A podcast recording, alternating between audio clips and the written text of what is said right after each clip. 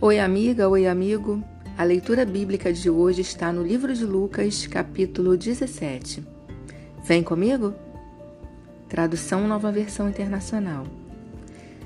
Jesus disse aos seus discípulos: É inevitável que aconteçam coisas que levem o povo a tropeçar, mas ai da pessoa por meio de quem elas aconteçam. Seria melhor que ela fosse lançada no mar com uma pedra de moinho amarrada no pescoço do que levar um desses pequeninos a pecar. Tomem cuidado. Se o seu irmão pecar, repreenda-o, e se ele se arrepender, perdoe-lhe. Se pecar contra você sete vezes no dia e sete vezes voltar a você e disser: Estou arrependido, perdoe-lhe. Os apóstolos disseram ao Senhor: Aumenta a nossa fé. Ele respondeu: Se vocês tiverem fé do tamanho de uma semente de mostarda, poderão dizer a esta amoreira: Arranque-se e plante-se no mar, e ela lhes obedecerá.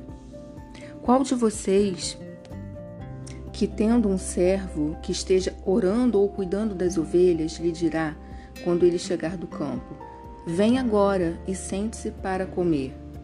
Pelo contrário, não dirá: Prepare o meu jantar, apronte-se e sirve e sirva-me enquanto como e bebo. Depois disso, você pode comer e beber. Será que ele agradecerá ao servo por ter feito o que lhe foi ordenado? Assim também vocês, quando tiverem feito tudo o que lhes for ordenado, devem dizer: Somos servos inúteis, apenas cumprimos o nosso dever. A caminho de Jerusalém, Jesus passou pela divisa entre Samaria e Galiléia. Ao entrar num povoado, dez leprosos dirigiram-se a ele. Ficaram a certa distância e gritaram em alta voz: Jesus, mestre, tem piedade de nós. Ao vê-los, ele disse: Vão mostrar-se aos sacerdotes. Enquanto eles iam, foram purificados. Um deles, quando viu que estava curado, voltou louvando a Deus em alta voz. Prostrou-se aos pés de Jesus e lhe agradeceu. Este era samaritano. Jesus perguntou: Não foram purificados todos os dez? Onde são os outros nove? Não se achou nenhum que voltasse e desse louvor a Deus, a não ser este estrangeiro? Então ele lhe disse: Levante-se e vá, a sua fé o salvou.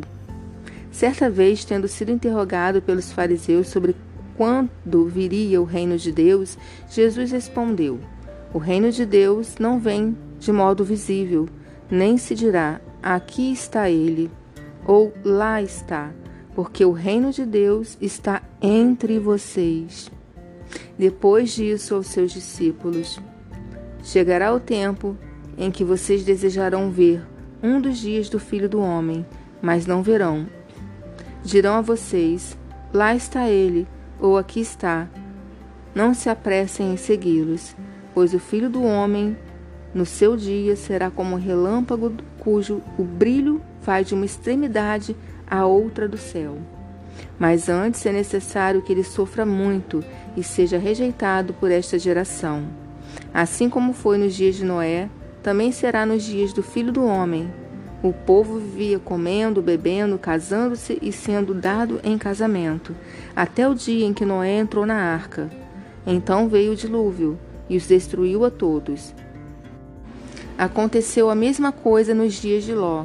O povo estava comendo e bebendo, comprando e vendendo, plantando e construindo. Mas no dia em que Ló saiu de Sodoma, choveu fogo e enxofre do céu e os destruiu a todos. Acontecerá exatamente assim no dia em que o Filho do Homem for revelado. Naquele dia, quem estiver no telhado de sua casa não, não deve descer para apanhar os seus bens de dentro de casa.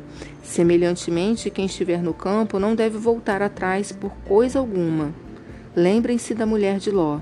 Quem tentar conservar a sua vida, a perderá, e quem perder a sua vida, a preservará.